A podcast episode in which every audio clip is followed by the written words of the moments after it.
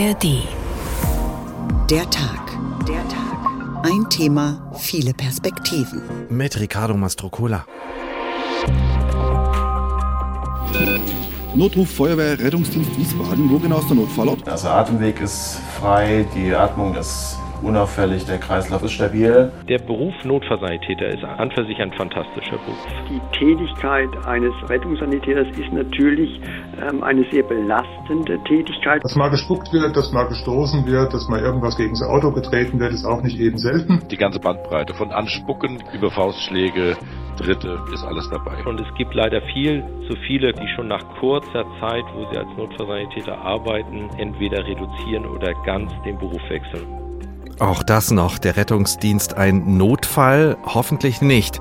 Wir gehen dem mal nach in dieser Folge. Im besten Fall ist es ja so, bei einem Notfall kommt der Rettungswagen und wenn nötig der Notarzt gleich mit.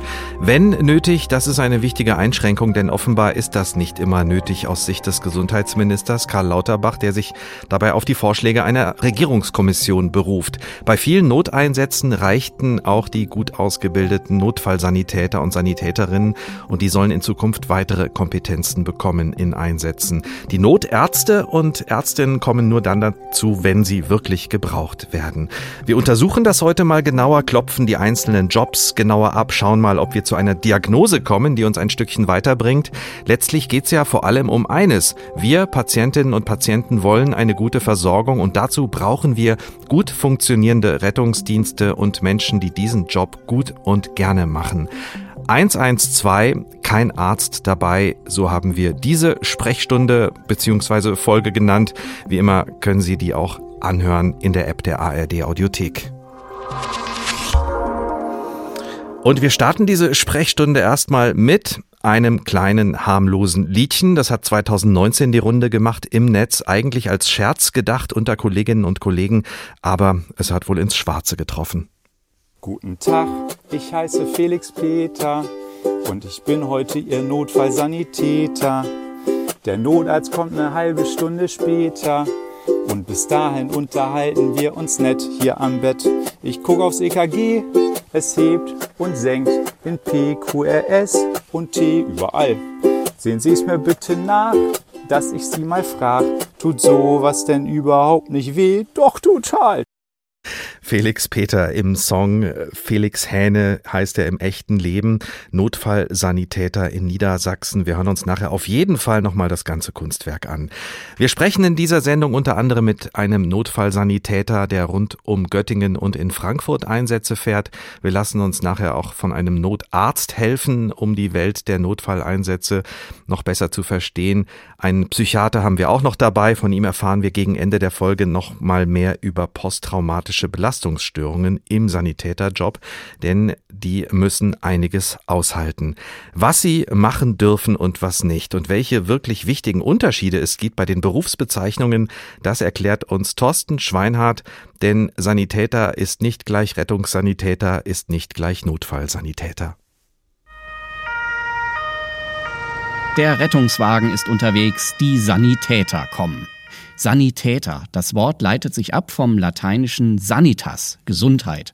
Sanitäter transportieren Kranke und helfen Verletzten. Sie selbst sind aber keine Ärzte, sondern gehören zum nichtärztlichen Personal im Rettungsdienst. Das heißt aber nicht, dass Sanitäter keine medizinischen Kenntnisse hätten, ganz im Gegenteil.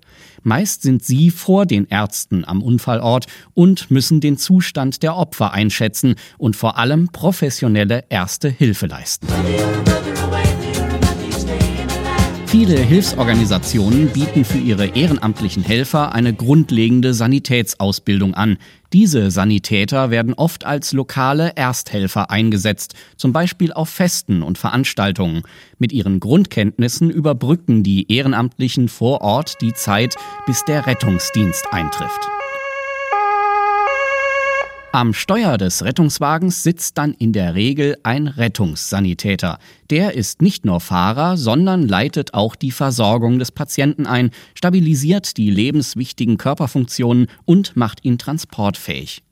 Der Rettungssanitäter ist kein staatlich anerkannter Ausbildungsberuf. Das unterscheidet ihn vom Rettungsassistenten bzw. vom Notfallsanitäter, der seit 2014 die höchste Qualifikation im nichtärztlichen Rettungsdienst bildet. Die staatlich geregelte Ausbildung zum Notfallsanitäter dauert drei Jahre und umfasst neben Theorie auch viele Praxiseinheiten im Rettungsdienst und in Krankenhäusern. Notfallsanitäter sind die Hauptverantwortlichen auf dem Rettungswagen. Sie arbeiten eng mit Notärzten zusammen, dürfen aber auch eigenständig verschiedene medizinische Notfallmaßnahmen durchführen. Allerdings bislang nur, wenn dem Patienten Lebensgefahr droht oder Folgeschäden zu erwarten sind. Dann, aber auch nur dann, dürfen auch Notfallsanitäter Medikamente verabreichen oder invasive Maßnahmen durchführen. Aber wie viel Arzt dürfen Sanitäter? Und wann müssen sie wirklich auf den Notfallmediziner warten? Hier liegt das Problem. Die Ausbildung der Notfallsanitäter ist zwar per Bundesgesetz vereinheitlicht, aber der Rettungsdienst wird noch immer auf Landesebene geregelt und jedes Bundesland legt die Befugnisse der Notfallsanitäter anders aus. Recherchen von Report Mainz zeigen, oft gibt es selbst in einzelnen Landkreisen unterschiedliche Vorgaben, welche Notfallmedikamente zum Beispiel die Sanitäter verabreichen dürfen. Bei vielen Rettungskräften sei die Verunsicherung groß, was sie eigentlich dürfen und was nicht.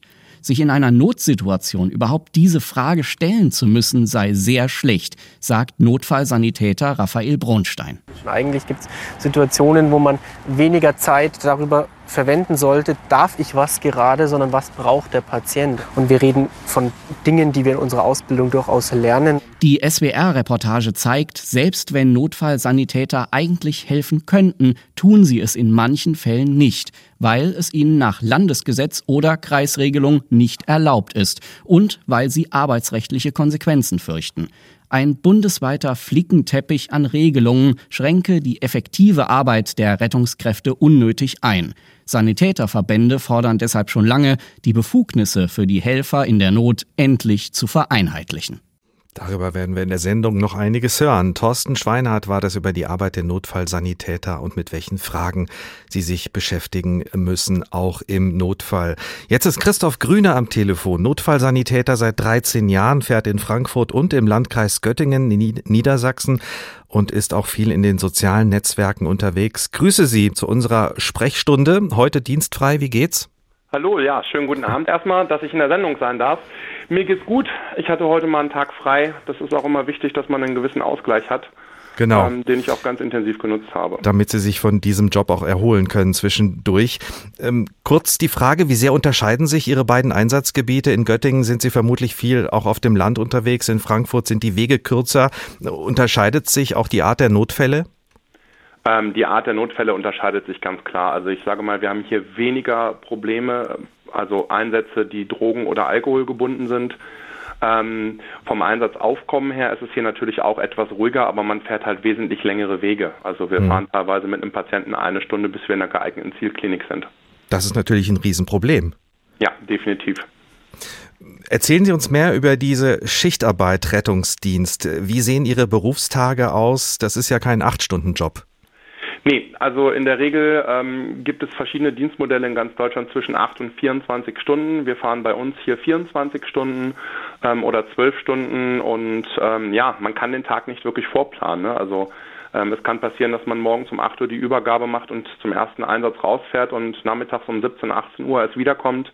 Ähm, es kann auch passieren, dass der Tag ruhig bleibt und die Nacht einen dann einholt und man die ganze Nacht durchfährt. Ähm, es ist schon ein Job, der an die Substanz geht irgendwann. Das definitiv. Bei mir toi toi toi, bisher mhm. zum Glück noch nicht. Ähm, genau. Und wenn Sie vom Hier sprechen, dann sprechen Sie im Moment über Göttingen. Genau, mhm. genau. In Frankfurt ist es was ganz anderes. In Frankfurt ist es momentan so, ähm, dass da die Auslastung ist. Man hat es in Berlin mitbekommen, ähm, der Katastrophenfall, dass die RTWs teilweise nicht besetzt werden können, weil es kein Personal gibt, ähm, weil die Leute einfach krank sind, weil die Leute drüber sind. Sie fahren morgens um sieben raus, kommen abends um 19 Uhr rein sind zwölf Stunden durchgefahren, haben keine feste Pause. sind zwölf Stunden auf der Arbeit, kriegen teilweise nur neun oder zehn Stunden vergütet, weil die Arbeitszeit faktorisiert wird. Ähm, und das ist halt ein riesengroßes Problem, weshalb auch leider viele Notfallsanitäter aus dem Rettungsdienst abwandern in die Klinik. Tatsächlich. Und ähm, Sie haben das eben angesprochen, die Unterschiede. Das heißt, das, was Sie gerade beschrieben haben, das passiert Ihnen dann auch in Frankfurt. Das, das mhm. passiert mir auch in Frankfurt. Also Sie meinen jetzt die Faktorierung der Arbeitszeit? Nee, vor allem, dass äh, einfach auch Personalmangel herrscht, dass immer wieder Leute ausfällen, äh, ausfallen, ja, dass ja, Rettungswagen also nicht besetzt werden können. Mhm. Die Faktorisierung der Arbeitszeit, das ist überall so in Deutschland, in jedem Rettungsdienstbereich. Und ähm, in Frankfurt ist es teilweise so, dass dort auch RTWs abgemeldet werden müssen, weil einfach bei allen Hilfsorganisationen das Personal fehlt. Berlin hat da ja ganz offen drüber gesprochen, Frankfurt bisher leider noch nicht ähm, außer einmal ganz kurz, aber ähm, wir bewegen uns da auf eine kleine Katastrophe zu. Aber immerhin besprechen wir das jetzt in dieser Sprechstunde. Wir haben das gerade im Bericht äh, von unserem Kollegen Thorsten Schweinhardt gehört, dass man vor Ort oft vor der Entscheidung steht, ähm, wenn es lebensbedrohlich wird, was darf ich, was darf ich nicht als Notfallsanitäter? Ähm, mache ich jetzt sofort was im Graubereich der Befugnisse, bevor der Notarzt kommt oder warte ich noch? Wie gehen Sie da vor? Also die Gesetzesgrundlage ist ja ganz klar. Als Notfallsanitäter muss ich im Notfall handeln, sonst mache ich mich äh, das Tun durch Unterlassen strafbar. Das heißt, alle Maßnahmen, die ich beherrsche, muss ich auch durchführen. Das ist auch im Paragraphen 2a Notfallsanitätergesetz ganz klar geregelt, dass ich Heilkunde betreiben darf, um Schaden vom Patienten abzuwenden. Jetzt ist es aber in vielen Bereichen so, dass Medikamente oder Maßnahmen einfach nicht freigegeben sind. Bei Medikamenten ist es ganz einfach. Ähm, die Medikamente werden einfach nicht auf dem RTW vorgehalten. Auf dem Rettungswagen, wenn Sie RTW sagen. Mhm. Genau. Ähm, ich kann es gar nicht verabreichen oder mir sind Maßnahmen nicht freigegeben, ähm, die ich dann halt, ja, ich sag mal, als erfahrener Notfallsanitäter auf Umwegen halt umgehe, um dem Patienten zu helfen. Ähm, aber es ist halt trotzdem immer wieder der Gedanke nach dem Einsatz bei mir da, hm, kommt da jetzt irgendwas, habe ich richtig gehandelt, äh, hätte ich warten müssen mhm. ähm, und ganz, ganz oft so, dass wir halt mit einem Notarzt alarmiert werden, der im Prinzip die Maßnahmen vor Ort macht, die wir auch hätten machen können und auch dürfen sie uns aber einfach nicht freigegeben sind. Das ist eine Ressourcenverschwendung. Und wir haben auch schon den Begriff Flickenteppich gehört. Ist das dann auch so, dass es in Göttingen und Frankfurt unterschiedlich geregelt ist? Ja, definitiv. Also Sie können alleine schon mal, wenn Sie den Main-Kinzig-Kreis und Frankfurt sehen, alleine da gibt es schon Unterschiede und wir reden da von einer Fahrstrecke von einem Kilometer oder ähm, ich nehme als Beispiel Bad Vilbel und äh, Frankfurt. Auch das ist vielleicht zwei Minuten Fahrt und trotzdem sind die Vorgaben, äh, die die ärztlichen Leiter in jedem Rettungsdienstbereich vorgeben, völlig anders. Gibt es, äh, gab es schon äh, viele Situationen, in denen Sie eigentlich keinen Notarzt gebraucht hätten? Ähm, definitiv. Also wir haben ähm, viele äh, Notfälle, wie zum Beispiel einen Schlaganfall, wo einfach nur der Faktor Zeit zählt, wo wir vor Ort gar nicht machen. Da kommt bei uns hier zum Beispiel in Göttingen immer der Notarzt mit, ähm, im Endeffekt nur um Protokoll zu schreiben. Und äh, auch was Medikamentengabe angeht, wenn wir Medikamente halt äh, verabreichen, die wir in der Ausbildung gelernt haben, in den Algorithmen des jeweiligen Bundeslandes, ist es meine persönliche Meinung, ist es unnötig, dass dort ein Notarzt mitkommt. Mhm. Und ähm, wie reagieren Ihre ärztlichen Leiter in, äh, in Ihren ähm, Rettungsdienstleitstellen? Also der ärztliche Leiter ist ja jeweils, also in Frankfurt gibt es einen ärztlichen Leiter, in, für den Landkreis Göttingen gibt es einen ärztlichen Leiter, die reagieren auch äh, sehr unterschiedlich. Unser ärztlicher Leiter hier in Göttingen ähm, hat auch ganz klare Vorgaben und möchte ungern, dass wir davon abweichen. Wenn wir es ihm aber vernünftig begründen können, wir schreiben hinterher immer so einen kleinen Report, ähm, dann ist er da auch nicht böse, wenn wir es tun. Nur es ist halt immer wieder dieser Gedanke da, ich mache jetzt etwas, äh, ich verabreiche gerade ein Medikament, äh, wofür es mir eigentlich gar nicht freigegeben ist. Und ich kann da ein Beispiel zu nennen. In Frankfurt hatte ich lange nicht die Möglichkeit, äh, einem Patienten Schmerzen zu nehmen. Und Sie können sich sicherlich vorstellen, in einer Samstagnacht ähm, wenn viel los ist, die Notärzte sind unterwegs, dann, wie Felix Peter schon so schön singt, dann stehe mhm. ich da und könnte dem Patienten die Schmerzen nehmen, darf es aber einfach nicht. Und das ist in ganz Deutschland völlig unterschiedlich. In Berlin werden sie vielleicht behandelt, in Hamburg nicht. In Frankfurt kann ich einen Blutdruck senken und in München vielleicht wiederum nicht. Was halten Sie dann von der geplanten Reform, vor allem was den Punkt angeht, eben den Notfallsanitäter, dem Notfallsanitäter mehr Kompetenzen zu geben, also Ihnen? Wir haben ja schon ein gewisses, ein gewisses Kompetenzniveau und ähm, ich finde die Idee auch gut, ähm, dass man sagt, äh, speziell geschulte Notfallsanitäter können halt noch weitere Maßnahmen machen. Ähm, ich finde es persönlich aber einen Schritt zu weit. Ich finde persönlich muss man erstmal da anfangen. Rettungsdienst, wie Sie schon gesagt haben, ist Ländersache. Das heißt, jedes Bundesland kann seine eigenen Regeln festlegen. Dass man da anfängt, dass man das bundeseinheitlich regelt. Das kann nicht sein, dass ein Patient äh, in einem anderen Ort, der 30 Kilometer weiter weg ist, besser oder schlechter versorgt wird als hier, wo ich gerade bin. Und da müssen wir anfangen. Und das ist ja auch das, was der Herr König sagt. Der Berufsverband Rettungsdienst hat ja den Pyramidenprozess entwickelt, dass man diesen nicht deutschlandweit einfach anwendet, damit überall die gleiche Versorgung stattfindet. Das ist mir unbegreiflich. Und dann im nächsten Schritt zu sagen, noch mehr Kompetenzen für die Notfallsanitäter, die geschult sind, finde ich gut. Mit Herrn König vom Ihrem, von Ihrem Berufsverband werden wir im Laufe der Sendung auch noch sprechen. Nochmal kurz zurück zu Ihrem Arbeitsalltag. Wir hören ja auch immer wieder, dass Rettungskräfte immer öfter mit Aggressionen konfrontiert werden, auch von Passanten. Erleben Sie das auch? Also hier habe ich es jetzt tatsächlich noch nicht erlebt. Die Kollegen haben mir ja schon mal berichtet, dass es ein, zwei Mal auch hier im Landkreis Göttingen vorgekommen ist. In der Stadt ist es äh, leider häufiger vorgekommen, dass wir respektlos behandelt werden, ähm, dass wir, dass wir Übergriffe über uns ergehen lassen mussten. Ein Kollege von mir und ich sind einfach beim Essen bestellen im McDonalds äh, wirklich scharf attackiert worden mit einem Pfefferspray und einem Messer in der Hand, hm. ähm, einfach ohne Grund. Und ähm, das ist natürlich auch, wenn man sowas als junger Notfallsanitäter zwei, dreimal erlebt hat, ähm, dann zweifelt man irgendwann an der Richtigkeit, äh, das, was man gerade tut. Und gerade auch wenn es Patienten sind, die nicht unter Alkoholeinfluss stehen, die nicht unter Drogen stehen äh, oder nicht psychisch erkrankt sind, die sich dann so uns gegenüber verhalten und nicht bestraft werden, das ist halt, ja, das ist schon Grund verrückt, so eine Geschichte zu erleben. Wie hakt man dann solche Erlebnisse ähm, ab, die einem, die einem passieren, äh, auch bei so vielen Fällen, äh, wenn es mal um Leben und Tod geht beim Einsatz? Wie gehen Sie abends damit um, wenn Sie nach Hause kommen? Also toi toi toi. Ich persönlich äh, bin so erzogen worden von meinen Ausbildern damals, dass ich versuchen soll, wirklich nichts mit nach Hause zu nehmen. Ähm, oft ist es ja so, wenn man schwere Einsätze gehabt hat, man kommt zur Wache zurück, man spricht mit den Kollegen ähm, und das ist so ein automatisches Verarbeiten für mich, dass man einfach erzählt, was gewesen ist und was man gemacht hat, sich vielleicht von den Kollegen nochmal Ratschläge hört, wie die es äh, gemacht hätten. Dann streife ich meine Dienstkleidung ab und mit dem Abstreifen meiner Dienstkleidung ähm, lasse ich alles auf der Wache und gehe nach Hause und kann da wirklich den Kopf ausschalten. Das können halt viele Kollegen leider nicht. Viele Kollegen sind auch schwer psychisch erkrankt daran ähm, haben PTBS. Mittlerweile mhm. ist es auch als Berufskrankheit anerkannt im Rettungsdienst. Posttraumatische Belastungsstörung, ja. auch darüber werden wir in der Sendung nochmal was hören im Detail. Man kann Ihnen folgen auf Social Media. Warum machen Sie das so intensiv? Genau, ich habe den Kanal Notrufpunkt Frankfurt vor drei Jahren auf Instagram ins Leben gerufen, einfach um den Menschen und meinen Followern draußen zu zeigen, wie der Rettungsdienstalltag läuft, mit welchen Problemen wir zu kämpfen haben, aber auch die schönen Seiten des Berufs natürlich äh, nahezubringen. Ähm, es gibt nichts Schöneres als äh, einen Einsatz, wo es um Leben und Tod geht und man kommt mit einem Patienten stabil in der Klinik an. Man weiß, dem Patienten geht es gut und das möchte ich einfach meinen Followern da draußen zeigen. Christoph Grüne, Notfallsanitäter in Frankfurt und in Göttingen. Vielen Dank, dass Sie sich Zeit genommen haben für uns. Vielen Dank, dass ich da sein durfte. 112, kein Arzt dabei. Der Tag, ein Thema, viele Perspektiven. Und jetzt, wie versprochen, nochmal der ganze Song von Felix Hähne alias Felix Peter, Notfallsanitäter in Niedersachsen, der seinen Alltag mit Augenzwinkern besungen hat, sitzend im Rettungswagen mit Ukulele. Guten Tag, ich heiße Felix Peter und ich bin heute Ihr Notfallsanitäter. Der Notarzt kommt eine halbe Stunde später und bis dahin unterhalten wir uns nett hier am Bett. Ich guck aufs EKG, es hebt und senkt in P, Q, R, S und T überall. Sehen Sie es mir bitte nach dass ich sie mal frag, tut sowas denn überhaupt nicht weh? Doch total. Tja, tut mir leid, vor Ihnen steht Felix Peter, nicht Dr. Schmidt.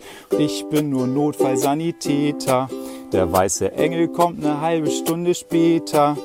Und bis dahin unterhalten wir uns nett hier am Bett. Ich ruf die 112 schnell den Notarzt herbei, denn was der darf, das darf ich nicht.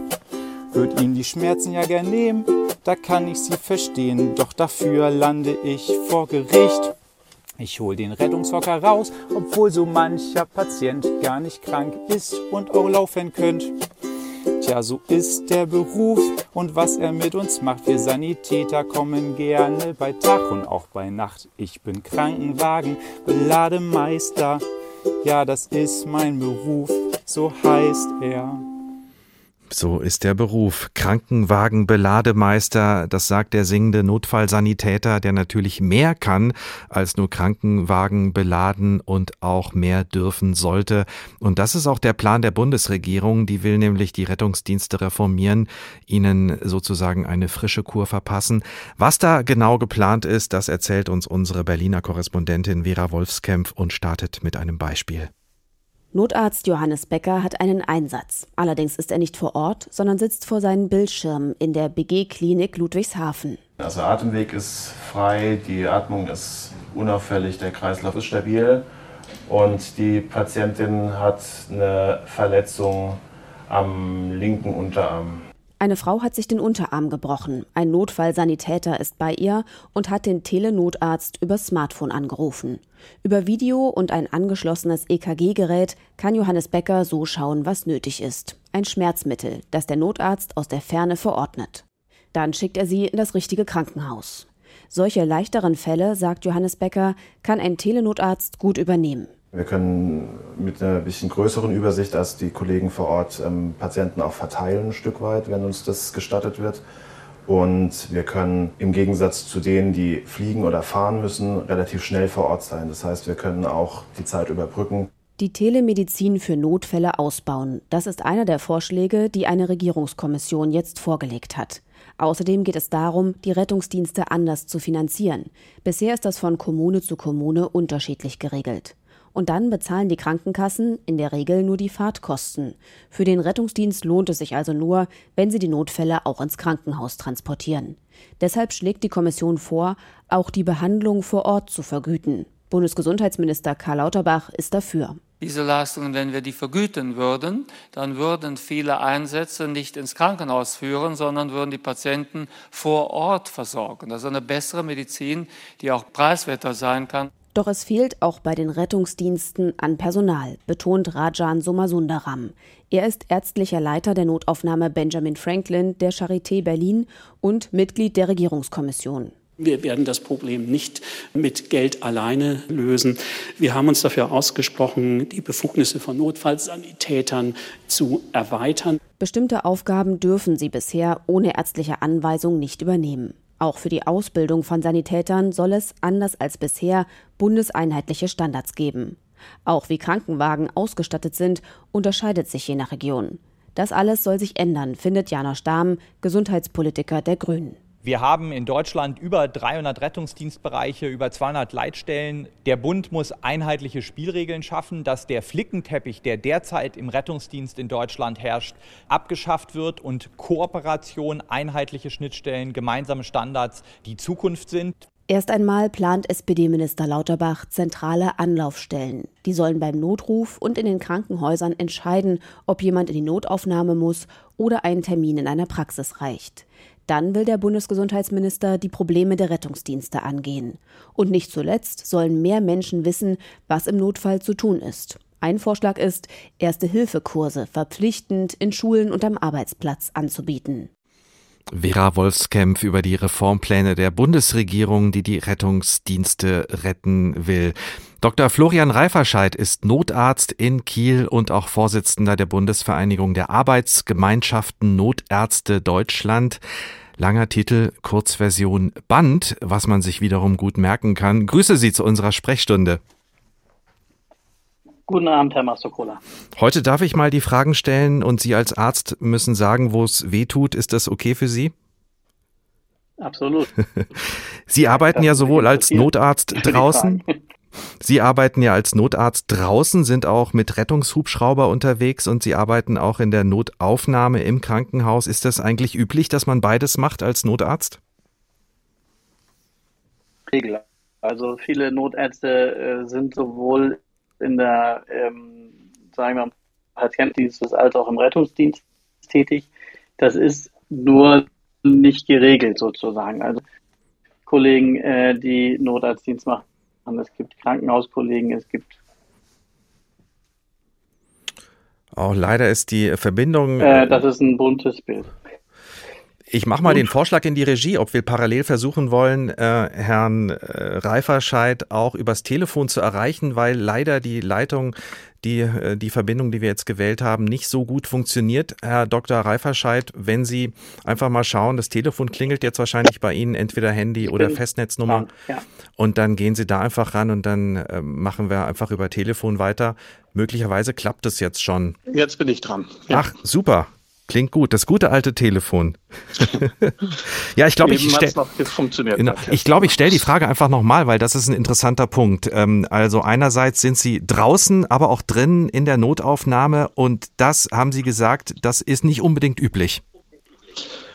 Nee, ganz genau. Also es ist absolut nicht, ähm, äh, beziehungsweise nein, das stimmt nicht. Also es ist durchaus so, dass die Kollegen in unterschiedlichen Feldern auch außerhalb des Rettungsdienstes die Patientenversorgung sicherstellen. Ah, also, ah, sehen Sie, das habe ich wegen der Leitung nicht verstanden. Niedergelassene Kollegen, es gibt äh, Kollegen, die in Krankenhäusern mhm. arbeiten und es gibt auch Kollegen, die nur den Notarztdienst machen, entweder als äh, Honorarnotärzte oder aber als Festangestellte beim Rettungsdienstträger.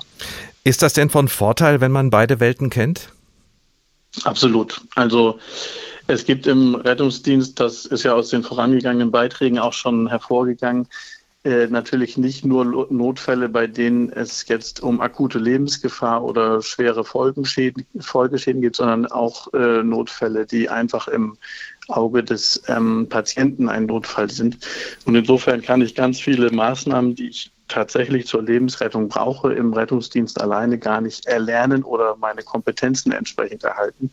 Und insofern ist es ganz wichtig, dass man wichtige Maßnahmen, Intubationen, Thoraxdrainagen oder ähnliches eben aus der klinischen Tätigkeit auch in mhm. der Routine hält. Also dass man da einfach in der Übung bleibt. Wie oft werden Sie denn zu äh, Einsätzen gerufen, bei denen sich später herausstellt, das Team auf dem Rettungswagen mit Notfallsanitäter hätte das eigentlich auch alleine geschafft? Das ist schon ähm, ein täglicher Umstand sozusagen. Also es gibt eine Reihe Einsätze, wo man als Notarzt dazukommt, wo man vielleicht die Versorgung äh, mit anfängt, ähm, dann aber gerade die Weiterbehandlung, den Transport in die Hände des ähm, RTWs, der Notfallsanitäter gibt. Ähm, das ist ja für die Leitstellen auch oft sehr schwer zu diskriminieren. Da handelt es sich jetzt wirklich um einen lebensbedrohlichen Zustand oder eher um etwas, was sich vor Ort vielleicht weniger schlimm darstellt. Und das ist dann Zeit, die draufgeht für äh, Arbeitszeit sozusagen, die Sie vielleicht an anderer Stelle oder wo Sie vielleicht an anderer Stelle äh, dringender gebraucht werden könnten? Genau, absolut. Also ähm, da ist sicherlich die große Herausforderung, dass Leitstellen ähm, mehr Möglichkeiten bekommen, Notrufe etwas gezielter zu beschicken, sozusagen mit äh, den Mitteln, die man dafür braucht. Also nicht nur Rettungswagen und Notarzt, vielleicht auch noch was Niederschwelligeres, Gemeindenotfallsanitäter. Es gibt da einen ganzen Blumenstrauß an Möglichkeiten, wie man gerade auch die niederschwelligen Hilfeersuchungen bedienen kann, ohne eben die Ressourcen für die Notfallrettung zu binden. Für den Patienten ist das alles eine Notfallsituation. Aber die Leitstelle ist letztendlich der erste Schlüsselpunkt, der mhm. entscheiden kann, was für eine Hilfe nötig ist. Die Bundesregierung will den Rettungsdienst reformieren. Da sind einige Punkte, die Sie als Verband auch richtig finden. Aber bei einem Punkt sind Sie skeptisch. Da geht es eben um den Vorschlag, die Kompetenzen der Notfallsanitäter zu stärken, zu verbessern. Letztlich ja auch, um Sie als Notarzt zu entlasten. Warum sind Sie da so zurückhaltend? Also wir sind absolut dafür, dass der Notfallsanitäter die Kompetenzen, die er erlernt hat und die er auch beherrschen kann, also die Dinge, die häufig genug vorkommen, dass man sie im Rettungsdienst eben auch in Übung halten kann, selbstständig tun soll. Dafür brauchen wir die Notärzte nicht und das erlaubt uns auch, Notärzte zielgerichteter einzusetzen. Wo wir skeptisch sind, ist letztendlich die, der Vorschlag der Regierungskommission, Notärzte großflächig zu substituieren durch Notfallsanitäter. Das heißt letztendlich, ähm, sie vollständig zu ersetzen an den Stellen. Unserer Meinung nach muss der Patient, der in akuter Lebensgefahr ist, der äh, von schweren Folgeschäden bedroht ist, aber auch der Patient mit einem komplexen Krankheitsbild, auch einen Arzt an der Einsatzstelle sehen, wenn das der schnellere Weg ist, eine medizinische ärztliche Versorgung sicherzustellen. Zur Wahrheit gehört ja auch, dass im Rahmen der Krankenhausreform, die auf uns zukommt, auch die ein oder andere Notaufnahme schließt, sowieso schon ein Nadelöhr. Und da braucht man erst recht Lösungen, um die bestehenden Notaufnahmen zu entlasten. Wie soll das alles zusammengehen? Also das ist halt die große Herausforderung. Ähm, wir haben es in den Beiträgen davor gehört. Notfallsanitäter haben eine Menge Kompetenzen. Ähm, seit einiger Zeit gibt es den sogenannten Paragraph 2a vom Notfallsanitätergesetz, der erlaubt es Notfallsanitätern bei akuter Lebensgefahr oder eben der Gefahr von schweren Folgeschäden auch ähm, heilkundliche Maßnahmen durchzuführen, bis der Notarzt eintrifft oder die weitere ärztliche ähm, Versorgung beginnt. Und wenn jetzt Notaufnahmen wegfallen, dann ist natürlich auch diese Zeit verlängert und gleichzeitig werden die verbleibenden Notaufnahmen natürlich durch Patienten ähm, geflutet sozusagen. Deswegen müssen wir schon auch so dafür sorgen, dass Patienten vor Ort auch vielleicht fallabschließend behandelt werden können. Deswegen ist zum Beispiel sowas wie Telenotfallmedizin auch ein richtig guter Weg. Ein, äh, eine Frage noch abschließend, Herr Reiferscheid. Ähm, Stichwort Flickenteppich der Rettungsdienste in Deutschland, das haben wir jetzt heute auch schon gehört. Sind Sie auch dafür, dass man da mehr Ordnung schafft und mehr Einheitlichkeit schafft? Da bin ich dafür. Es gibt den Pyramidenprozess. Es gibt ähm, erfreulicherweise eine ganze Reihe Bundesländer, die gemeinsam die sogenannten Standardarbeitsalgorithmen erarbeiten. Und ähm, da ist ein großes Potenzial, denke ich, bereichsübergreifend die Kompetenzen für Notfallsanitäter zu vereinheitlichen und auch die ähm, Indikationen für die unterschiedlichen Rettungsmittelarten, also für Notfallsanitäter, für Notärzte, für Luftrettung, etwas ähm, übergreifender und einheitlicher zu gestalten. Vielen Dank. Florian Reiferscheid, Notarzt und auch Vorsitzender der Bundesvereinigung der Arbeitsgemeinschaften Notärzte Deutschlands, kurz Band. 112, kein Arzt dabei? Fragezeichen. Der Tag ein Thema, viele Perspektiven. Jetzt haben wir die Perspektive eines Notfallsanitäters gehört, der in Göttingen und Frankfurt Einsätze fährt und die eines Notarztes aus Kiel. Und wir haben auch schon gehört, gebraucht werden Menschen, die sofort zur Stelle sind, direkt im Ort, vielleicht um die Ecke, die zum Beispiel sofort helfen können, wenn Menschen akute Kreislauf- und Herzprobleme bekommen. Dazu braucht man auch Freiwillige. Und die gibt es überall in Deutschland. Menschen, die ehrenamtlich arbeiten und für andere da sind im Notfall.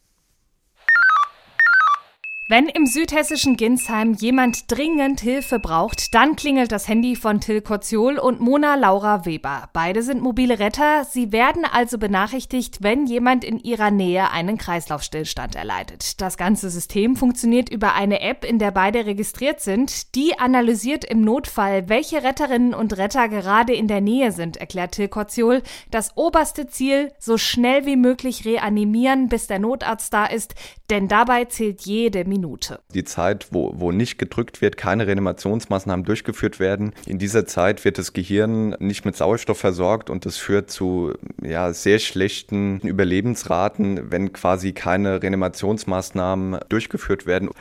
Und je mehr Menschen dort mitmachen, desto besser sind am Ende die Überlebenschancen. Voraussetzung zum Retten ist, man sollte eine spezielle Schulung besucht haben und auch möglichst einen Feuerwehr, THW oder medizinischen Hintergrund haben. Denn was die Retterinnen und Retter erleben, ist unter Umständen sehr heftig, sagt die Gesundheits- und Krankenpflegerin Mona Laura Weber. Man sollte sich im Klaren darüber sein, dass es nicht immer die alte, senile Person ist, bei der man äh, zu Hause ist, sondern es kann auch mal ein Kind sein. Und das ist was, wo man sich sehr bewusst sein sollte, dass das jetzt kein Spaß ist, sondern dass es eine volle ernste Sache ist und hier tatsächlich das Leben im Vordergrund steht und wir jemandem helfen wollen. Oft gelingt das leider trotz ihrer Bemühungen nicht. In solchen Fällen werden die mobilen Retter nach ihrem Einsatz psychologisch betreut. Von rund 20 Einsätzen für Mona Laura Weber ist bisher nur ein einziger wirklich gut ausgegangen. Damals konnten Till Kotziol und sie einen Mann wiederbeleben, der während des Sports zusammengesackt war. Wir sind ja beide hier bei der Feuerwehr und wurden zum Gespräch gebeten, sind dann hier hochgekommen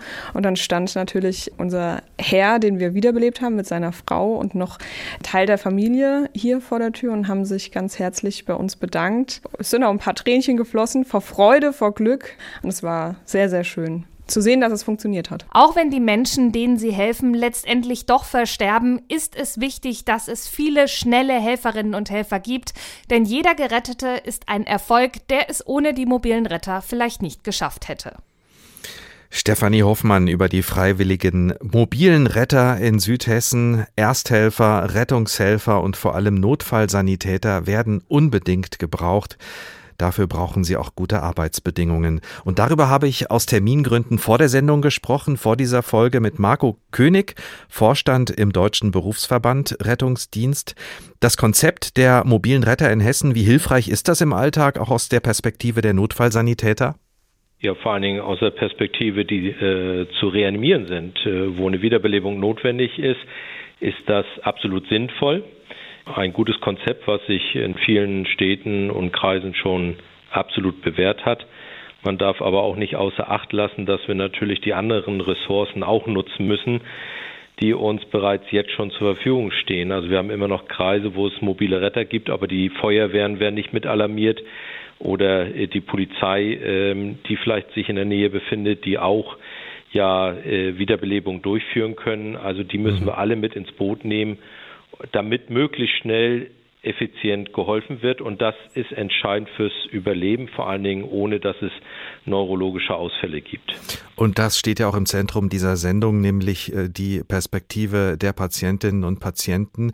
Wir haben das schon angesprochen in der Sendung. Die Rettungsdienste in Deutschland sind ein großer Flickenteppich. Äh, den Begriff haben wir schon ein paar Mal gehört. Können Sie uns das nochmal genauer beschreiben, wie bunt dieser Flickenteppich zum Beispiel in Hessen ist? Ja, sehr gerne. Es gibt eben Landkreise, die schon sehr lange, ähm, seit über zehn, äh, zwölf Jahre schon sehr fortschrittlichen Rettungsdienst betreiben. Ich möchte zum Beispiel als Beispiel Mittelhessen erwähnen, die schon zu Zeiten von Rettungsassistenten sehr weit waren und im Sinne der Patientenversorgung dort entsprechend äh, die Fahrzeuge ausgestattet mhm. hat, aber vor allen Dingen auch eine gute äh, Aus- und Fortbildung betrieben hat. Und dann haben wir eben auch genau das Gegenteil, wo eben eine geringe medikamentöse Ausstattung beispielsweise ist oder eben auch äh, von ärztlichen Leitern Rettungsdienst dann ähm, Untersagungen stattfinden oder nur geringe äh, Freigaben, obwohl das Notfallsanitätergesetz etwas ganz mhm. anderes vorsieht da reden wir gleich nochmal drüber, über dieses äh, Gesetz. Äh, die Namen der Landkreise, wo es nicht so gut läuft, die wollen, wir uns nicht, wollen Sie uns nicht verraten. Ja, das kann ich schon. Also äh, wir können zum Beispiel Kassel nehmen. Mhm. Ähm, die Stadt und Landkreis Kassel gibt es die Vorgabe, dass zwingend jeder Patient in die Notaufnahme zu transportieren ist, obwohl wir wissen, mhm. a, der Patient gehört eventuell gar nicht in die Notaufnahme und zweitens, die Notaufnahme ist völlig überlaufen. Mhm. Und im, im, ansonsten hört man immer, wir kritisieren den Bürger, der die Notaufnahme zu Unrecht in Anspruch nimmt. Und wir, wo wir jetzt professionelles Personal dann vor Ort haben und sehen, dass er da gar nicht hingehört, dass ihm damit gar nicht richtig geholfen wird, müssen ihn zwingend dahin transportieren. Das andere wäre, als Beispiel wäre Meißner Kreis. Dort ähm, werden einerseits, ähm, wie in Kassel auch, viel zu wenig Medikamente vorgehalten, die also der Notfallsanitäter, auch wenn er helfen will, äh, kann er die nicht geben. Auf der anderen Seite aber auch nicht Leitlinien eingehalten werden, sowohl in Deutschland äh, veröffentlichte Leitlinien als auch weltweit gültige Leitlinien. Und das äh, führt zu Frustration der Mitarbeiterinnen und Mitarbeiter und ähm, die dann auch entsprechend den, die, den Landkreis eventuell wechseln wollen. Diese Unübersichtlichkeit, ähm, wie sehr erschwert sie den Job der Notfallsanitäter und Sanitäterinnen? Der Beruf Notfallsanitäter ist an für sich ein fantastischer Beruf. Ich habe selbst fünf Jahre mitarbeiten dürfen im Gesundheitsministerium an diesem Berufsbild. War fest davon überzeugt, dass das ein Traumberuf sein wird. Aber die Ernüchterung kam recht bald, weil das Notfallsanitätergesetz, und das ist nicht nur in Hessen so, sondern in ganz Deutschland, es gibt kein einziges Bundesland, wo das Notfallsanitätergesetz zu 100 Prozent auch umgesetzt wird. Es gibt immer wieder noch Vorbehalte und das schafft eben die Frustration und es gibt leider viel zu viele Kolleginnen und Kollegen, die schon nach kurzer Zeit, wo sie als Notfallsanitäter arbeiten, äh, entweder reduzieren oder ganz mhm. den Beruf wechseln. Und das ist wirklich ähm, sehr, sehr bedauerlich.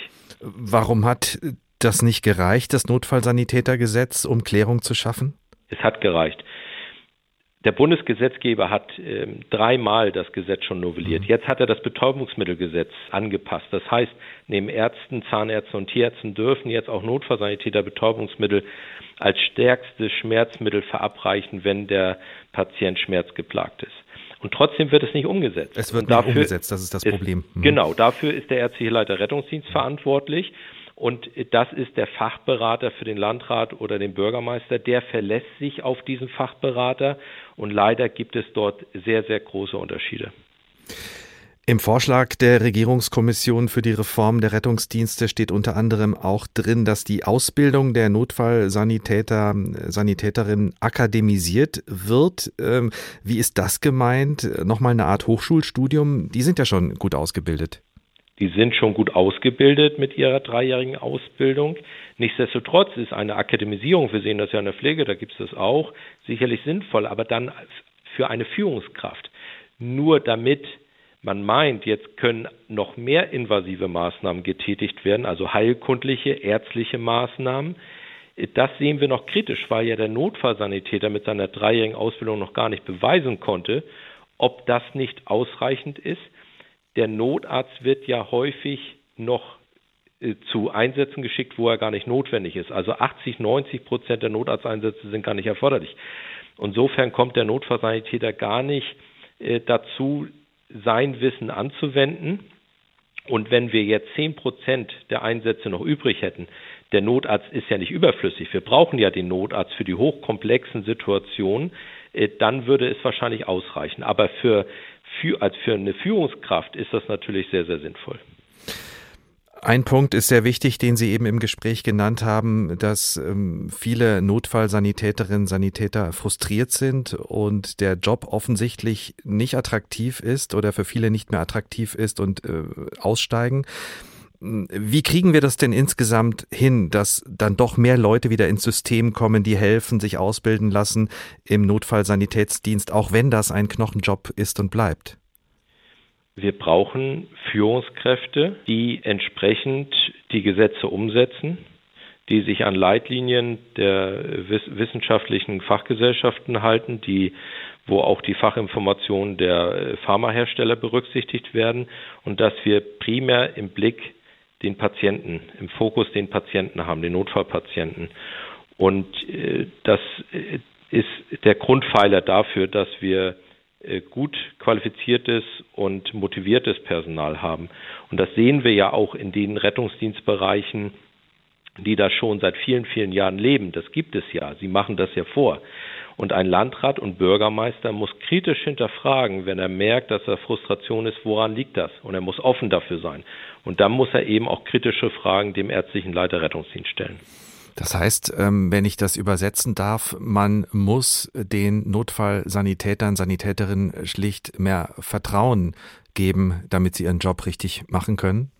Das ist absolut richtig. Mit der Prüfung nach drei Jahren Ausbildung hat er vor einer staatlichen Prüfungskommission bewiesen, dass er die Maßnahmen beherrscht, äh, die von ihm verlangt werden. Und das, damit bilden wir die meisten Notfälle ab. Und es geht, wie gesagt, nicht darum, den Notarzt zu ersetzen, sondern die Zeit zu überbrücken, bis der Patient einem Arzt übergeben wird oder der Notarzt eintrifft. Und nichts anderes braucht man. Und äh, das wird eben äh, immer noch nach zehn Jahren Notfallsanitätergesetz noch nicht flächendeckend gelebt bestehende Gesetze ordentlich umsetzen, den Notfallsanitäterinnen und Sanitätern mehr Vertrauen entgegenbringen und den Job schlicht attraktiver machen. Das ist die Forderung von Marco König, selbst Notfallsanitäter und Vorstand im Deutschen Berufsverband Rettungsdienst. Den Job attraktiver machen, das ist einfach gesagt. Wir haben ja schon zu Beginn der Sendung mit dem Notfallsanitäter Christoph Grüne gesprochen und haben auch dort gehört, dass er auch immer wieder mit Gewalt, aggressivem Verhalten konfrontiert wird. Es gibt tatsächlich vermehrt aggressives Verhalten, Angriffe gegenüber Rettungskräften. In Hessen sind im vergangenen Jahr 151 Fälle gemeldet worden. Im Jahr davor waren es 138 und das sind eben nur die gemeldeten. Rettungskräfte müssen sich bei ihren Einsätzen auf alles gefasst machen. Sie wollen helfen und Leben retten, setzen dabei aber unter Umständen ihre eigene Gesundheit aufs Spiel, wenn sie von Patienten nicht nur verbal, sondern auch körperlich angegriffen werden. Markus Schüps, Landesgeschäftsführer der Malteser, berichtet von diversen Attacken auf seine Kolleginnen und Kollegen. Es gibt Fälle oder es gab Fälle, wo ähm, tatsächlich mit der Faust ins Gesicht geschlagen wurde. Es gab Fälle, wo ähm, ein Mitarbeiter das Kniegelenk äh, kaputt gedreht wurde. Die ganze Bandbreite von Anspucken, jetzt wenn wir mal vom rein verbalen weglassen, über Faustschläge, Dritte ist alles dabei. Also es gibt schon dann auch im Nachgang tatsächlich körperliche Beeinträchtigungen. Gefährlich werde es vor allem, wenn Alkohol und Drogen im Spiel sind. Dann sei das Aggressionspotenzial besonders hoch. Die alltäglichen Aggressionen, denen die Rettungskräfte ausgesetzt sind, werden gar nicht erfasst, sagt Malteser-Mitarbeiter Sven Seeger aus Frankfurt. Ich sag mal, wenn man drei, vier, fünf Tage Nachtdienst macht, dann hat man mindestens mal so 10, 20 Beschimpfungen etc. pp. Ja? Dass mal gespuckt wird, dass mal gestoßen wird, dass mal irgendwas gegen das Auto getreten wird, ist auch nicht eben selten. Viele Kolleginnen und Kollegen kämen an ihre körperlichen und psychischen Grenzen. Und es gibt einen weiteren Faktor, der die Rettungskräfte extrem belastet. Mangelnder Respekt von Seiten der Bevölkerung. Leute würden den Helfenden gleichgültig bis rücksichtslos begegnen. Sven Seger beobachtet das täglich. Also was mir auffällt zum Beispiel, wir fahren aus einer Wache mit Blaulicht raus und das ist eigentlich ein Signal dafür, dass gerade ein Mensch sich in Gefahr befindet und ein anderer Mensch es für nötig gehalten hat, Hilfe für ihn zu rufen. Sie glauben nicht, wie viele Leute mit strafendstem Gesichtsausdruck sich demonstrativ die Ohren zuhalten, wenn wir vorbeifahren. Ein Rettungsdienst wird glaube ich, mittlerweile eher als eine Art Dienstleister, der vornehmlich stört, betrachtet. Lebensretter als Störfaktor, das frustriert die Helferinnen und Helfer. Besonders ärgerlich, viele Einsätze sind völlig umsonst, weil viele Leute die Notrufnummer eben nicht nur im Notfall wählen, sondern auch wegen Lappalien, wenn der Hausarzt oder die Apotheken genauso gut helfen könnten, sagt Malteser Landesgeschäftsführer Markus Schips. Das sei vor allem in Städten ein Problem. In der Stadt ist es mittlerweile mittlerweile so, sie rufen einen Rettungswagen, weil es einfach ist. Ob das ein Schnupfen war oder nicht, entscheidet sich dann später, aber die Hemmschwelle, die 112 zu wählen, ist schon zwischen Land und Stadt eine ganz andere. Das ist für die Einsatzkräfte nicht nur ärgerlich, sondern erschwert es ihnen auch, die Arbeit zu machen, für die sie da sind und unbedingt gebraucht werden, nämlich Leben zu retten. Marie-Kathrin Fromm über das, was Rettungskräfte im Einsatz erleben. Notärzte und Notfallsanitäter werden mit der harten Realität konfrontiert und müssen mit all dem im Alltag natürlich auch gut zurechtkommen, damit sie ihren Job ordentlich machen können. Für die Menschen, die schnelle medizinische Hilfe brauchen, das ist eine Herausforderung. Und am Ende dieser Sprechstunde treffen wir deshalb noch mal den Psychiater und Neurologen Harald Dressing. Er ist Leiter des Bereichs forensische Psychiatrie am Zentralinstitut für seelische Gesundheit in Mannheim und er hat untersucht, wie häufig Rettungskräfte, speziell Sanitäter, an posttraumatischen Belastungsstörungen erkranken. Geht es da vor allem um Notfallsanitäter oder um alle, die mit dem Job zu tun haben? Es geht grundsätzlich um alle, die mit dem Job zu tun haben. Was wir gemacht haben, ist eine sogenannte Meta-Analyse. Das heißt, wir haben ähm, eine Literaturrecherche gemacht, dabei mehr als 6700 Arbeiten zunächst mal, die publiziert wurden, international gesichtet. Und da waren die Schlagworte posttraumatische Belastungsstörung und Paramedics, also das heißt Rettungssanitäter. Ja. Was genau haben Sie da herausgefunden? Wir haben äh, gefunden, dass ähm, die äh, Belastung mit der posttraumatischen Belastungsstörung bei den Rettungssanitätern signifikant höher ist als in der Allgemeinbevölkerung. Also die sogenannte Einjahresprävalenz, das heißt das Vorkommen dieser Störung innerhalb eines Jahres, ist bei den äh, Menschen, die eine Tätigkeit als Rettungssanitäter haben, 20 äh, Prozent, wohingegen sie in der Allgemeinbevölkerung nur etwa drei Prozent ist. Das ist also fast um den Faktor siebenmal höher bei den Rettungssanitätern. Und selbst wenn man das vergleicht mit ähm, stärker belasteten Stichproben, also mit Menschen, die Katastrophen ausgesetzt waren, zum Beispiel Tsunami oder ähm, Erdbeben, auch da gibt es eine Vielzahl von Studien dazu.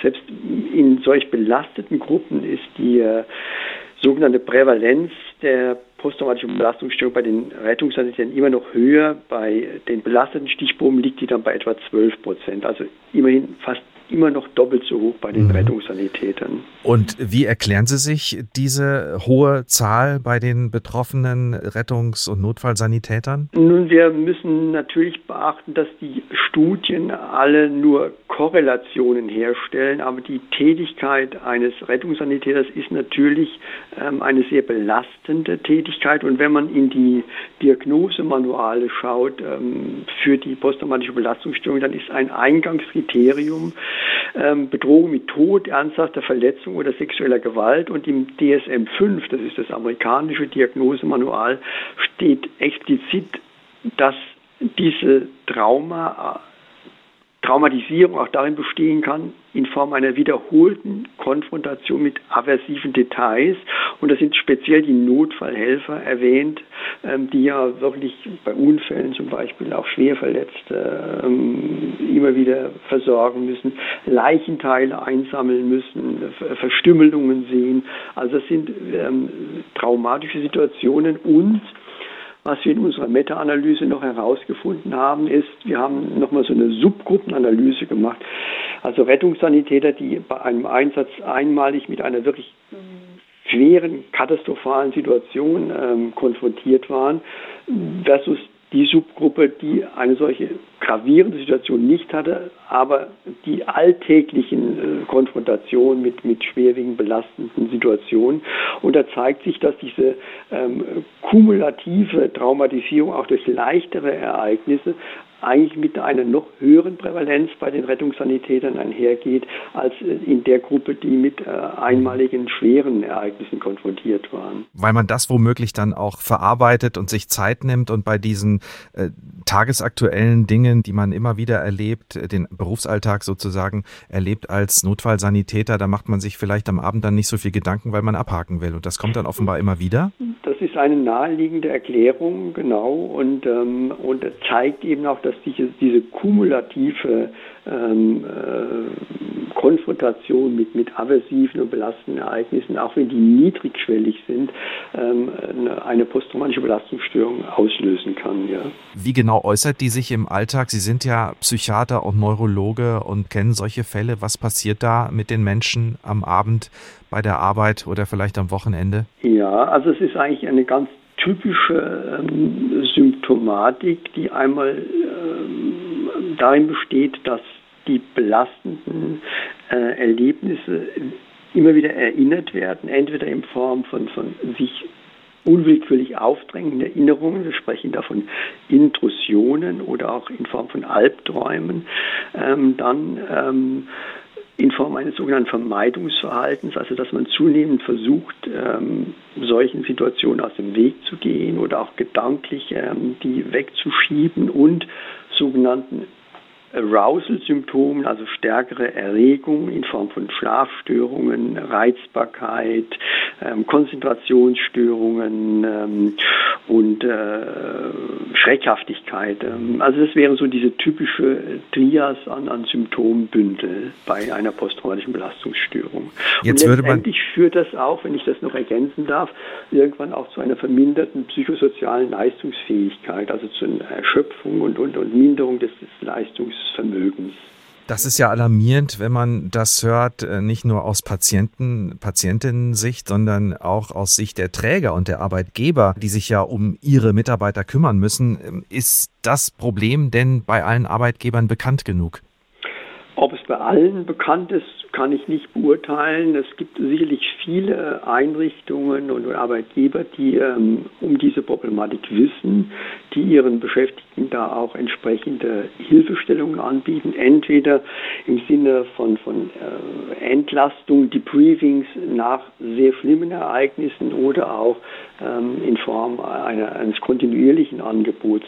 Ähm, ich glaube, die Sensibilität steigt mittlerweile dafür, aber ähm, ich denke, wir könnten da sicherlich noch mehr tun, auch präventiv, ähm, um möglicherweise gefährdete und vulnerable Menschen, äh, die diese schwierige und, und wichtige Arbeit ja verrichten, für uns alle ähm, noch besser zu schützen. Abschließend dann die Frage, Sie hatten das schon angedeutet, wenn wir all das gehört haben in dieser Sendung, jetzt auch wissen, dass es so viele Notfallsanitäter treffen kann, dass sie mit posttraumatischen Belastungsstörungen zu kämpfen haben, möglicherweise ist die Dunkelziffer ja auch noch höher als äh, die Zahlen, die Sie uns jetzt genannt haben. Was muss denn getan werden, damit dieser so lebenswichtige, lebensrettende Beruf trotzdem attraktiv bleibt oder beziehungsweise attraktiver wird? Wir haben ja eine Meta-Analyse gemacht, die Querschnittsstichproben untersucht, woran es wirklich fehlt sind eigentlich sogenannte prospektive Längsschnittstudien, also dass man